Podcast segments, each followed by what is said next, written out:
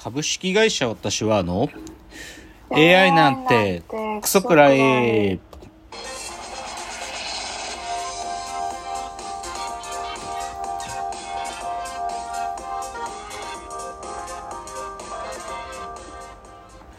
群馬が生んだ怪談時株式会社私は社長の竹之内ですサブカル研修生4代目アシスタントの深谷です。えーこの番組は大喜利 AI を開発する株式会社私は社長の竹之内が AI のことなんかお構いなしに大好きなサブカルチャーについてサブカルリテラシーの低い社員に丁寧にレクチャー言い換えれば無理やり話し相手になってもらう番組です。ということで176回。いやーなんか雨が大変なとこもあるようで。今今日は雨っぽいね東京も。はい。ねなんか人間はさ暑きゃ暑いで文句言って雨降ったら雨降ったで大変だっつって 大変だなと思うけどね なんかね。もう本当に。もうまあ本当に大変だなと思いますよ。昨日もでもなんか夕方ぐらいにちょっと外あのちょっと仕事でクライアントのとこ行かなきゃいけなくて外出なきゃいけなかったんだけど、ちょうど3時過ぎぐらいであでも銀座とかお台場とかすっげえゲリラ豪雨だったらしいけど新宿は降ってなかったんだよね。だから助かって。なんかもう本当にもうなんかもう駅ごとだね天気予報がもはや。うん なんかもう本当に、まあ、別にそれがいい悪いって話じゃないんですけどということで。じゃあ今週のラジオエンタメライフ。えーっともう最初はねあのラジオトークの中で、まあ、以前に触れたような話のちょっとアップデートみたいな話をちょっとしましょうかね。えーっと、伊藤まりかさんトピック。うんはい昔へちゃむくれという僕が好きな女の子の、えーまあ、顔 厳密には顔のその代表格伊藤まりかさんが好きなんだけどそう伊藤まりかさんのコンテンツって、まあ、たまにポコポコ出てくるのよ。はい。多分ね今日今日8月4でしょ？今日とか明日ねなんか教育テレビのねなんか環境系の番組この後あるんだよ。9時半ぐらいから朝。なんかそれでなんかか伊藤まりかはなんかう宇宙のなんか宇宙はなんとかって話なんだよな。宇宙は消耗品じゃないみたいな。なんかそんなタイトルじゃなかったかもしれないけどそんなのが出てくるけどそれの、はい。えーっと伊藤まりかが出てるコンテンツでね先週ぐらいに公開されたのがパソコン音楽クラブというですね。まあ伊藤まりかさんともつながりがあるパソコン音楽クラブという、まあ、音楽ユニットがあるんだけど彼らの新しいミュージックビデオが出てきたのよ。はいでそれが、は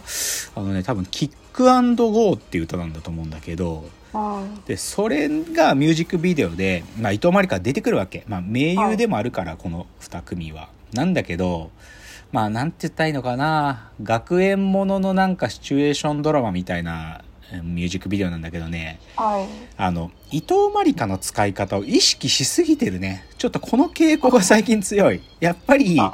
正解が何個かあるんだよね。やっぱ伊藤まりかの使い方の正解があるんでその正解意識しすぎてる、はいはい。なんかやっぱりこうファニーなっていうかチャーミングな出方をやっぱりさせなきゃいけないってみんなが思いすぎちゃっててちょっとそれのねプレッシャーを受けて作られてる感じがするんだよね。なんか。う。いや別になんかさそそういう制約受けなくていいと思ってるんだけどでもまあ見てるこっちもそのね伊藤まりかの出方はまあ文句言ったりするから僕も。だからちょっとね意識しすぎてる。だからあんま正直言うと僕良くないと思ってるのよこのミュージックビデオ。なんかどっちも得してないっつうか伊藤まりかもなんか昔やった成功例の劣化版みたいな感じにしか見えないしで作ってる方もなんか真似事やっちゃったかなみたいに見られちゃうからちょっとねもったいないなとは思ってるっていうのは一つ、うん。で次はねあの編み物堀之内さんというですねあの私には僕はオーダーしてセーターを編んでくれたまあセーターを編むクリエイターというかあのアーティストの方いるんですけどその方のですねまああのインタスインスタとか見てるんだけどねこの前ね二階堂ふみさんがねあの、防具、防具、あの雑誌の防具、防具ジャパンの YouTube チャンネルで、これ7月27日でね、こういう動画が上がったんだけど、二階堂ふみの服への愛とこだわりがたっぷり詰まった1週間コーディネート、セブンデイズセブンルックスっていう、こういう動画が上がったのよ。そこで二階堂ふみが、まあ1週間の、なんか、こう、お洋服のコーディネートを、まあ見せて、自分のお気に入りの服をね、そこでさ、はいは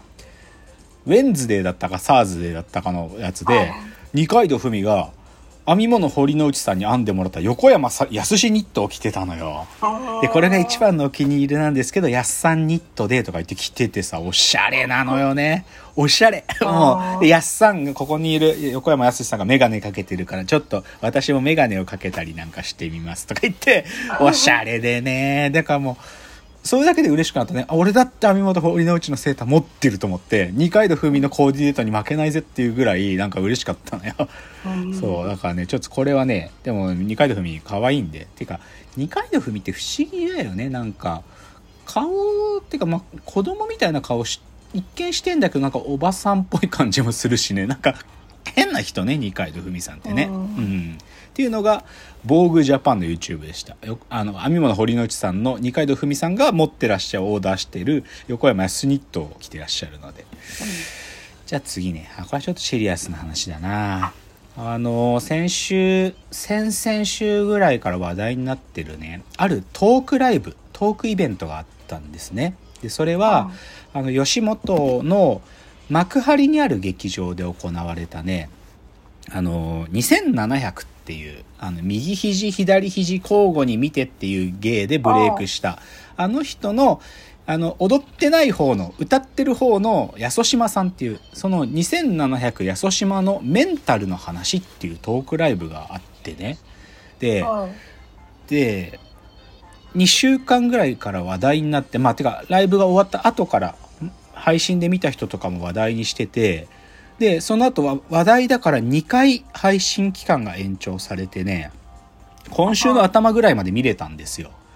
で、僕もなんかすげえって噂聞いてて、けどちょっと聞くの怖いかなと思ってたんだけど、2回目の延長決まったってニュース見て、あ、これはちょっと見といた方がいいかと思って見たんです、ちょっと。うん一気にね先週ちょっとパッと1時間だからで何かっつうと、し僕も知らなかったんだけど2700の安島さんってねこの3年4年間ねずっとこうちょっと心の病気になってた。で今も完全に治ったかどうかって本人はもう元気ですって言ってたけどまあまあ完全に治ったか分かんないけどちょっとその心の病気になっててその自分の心が不調きしたしていく過程をお笑いのライブのトークとして成立させて喋ってんのよ。で結構僕はねスレスレだったと思うよ。はっきり言ってこれがお笑いとしてやりなんかなんか笑えるように喋ってくれてて周りの芸人さんが聞き役で笑えるようなリアクションを取ってくれてるから、なんとか成立してて。だけど、うん。どっちかっていうとなんかシリアスに受け止めた方がいいなと思うのはあ人間ってこ心が不調になるとこういうことすら起きるんだなってことが分かる。でどういうことかっつうと、まあきっかけはそれだけじゃないっぽいんだけどさ例のあの闇営業騒動っていうのがあってね。あであれでさあそこのその反社のとこに行っちゃった人たちはさ仕事なくなっちゃったわけじゃん。で実は2700もそうなのよ、だからあの反社の騒動があってさらにコロナがその後でおうちのに来るからほとんど仕事がない状態が長く続くんだよね。うん。でそれでさ、まあやっぱり生活の不安もあるからっつってなんとか生計立てなきゃっつって最初ねパチンコずっとやるんだって。パチンコでなんとかみたいな。でそのパチンコやってるところをなんか YouTube で配信とかしたらなんかそれなりにコンテンツになるかなと思ってやるんだけどそこからだんだん追い込まれていくんだよね。で彼のトークの中ではその精神病棟に入ることを天国って呼んでたんだけどその3年4年の間で彼はね3回天国行きしてんだっつうのね。第1天国第2天国第3天国っていうのの話をするんだけどうんいやー結構壮絶。もうなんつうかもう明らかに壊れてしまっているのよね。なんか聞こえないはずのもの聞こえていたりとかなんかもうシンプルになんていうのかな多分ね躁うつ状態その双極性って呼ばれる症状だと思うけどうんそう状態が明らかに強すぎる多分安島さんの話を聞くと。うんでそう状態が明らかに強いとやっぱり周りの人たちがおかしいと思っていてだからパチンコやっててもねなんか一人大騒ぎしてるお客さんだから警察呼ばれたりしてんらしいんだよね。うんだからそれで3回病院にって感じだけどでもね聞いてて思ったのは聞いてる芸人他のねまあおそらく同期とか仲良しな芸人さんたちが聞き役になってるけどねうん。優しいのよそれが。もうなんか優しいの。で一番優しいなときその聞くスタイルで一番優しいのと思ったのはバイク川崎バイクさんね。B 通称 BKB ですよ。BKB 優しい。BKB はね本当に優しい人なんだって思うわ。僕 BKB 昔からずっと好きなんだけどでもまあなんていうかねそのあのよくお笑いライブとか行くと BKB が前説してたりとか BKB がコーナーの進行の MC とかよく知ってるのよ。うまいのそういうのが BKB って。で M1, M1 のあのライブ M1 なんちゃらツアーズっていうライブとかも BKB が前説やって呼び込みとかしたりするから面白い。で客を温めたりするの上手だけどでもね優しいんだよ本質的に。最後ねその安島さんのトークが終わってまあこんな感じなんだけどまあそのなんとか元気で帰ってきたっつってじゃあ最後 BKB で締めてほしいって言われて BKB が無事帰ってきたバカ野郎 BKB ヒーヤっつって終わるんだけどなんかもうちょっとそれ泣けた少し泣けたよ。うんでだからまあ無理してほしくないけどねなんか完全にこういうの完全に治るとか治るってものでもねえからさなんかなんか気をつけながらっていうかまあ本人がやれる中でっていう感じだと思うけどでもまあ、なんだろうな。芸人だからこそなっちゃったって側面もあるけどでも戻れる場所の芸人の世界だったからっていう感じもあってね。だからそのトークライブね、まあ、もう聞けないんだけどもう見れなくなってんだけど、まあ、ちょっと見たんであのーまあすごかったしあなんか考えることも多かったっていうそういうのがトークライブ2700安島のメンタルの話でしたじゃあ次のチャプターです。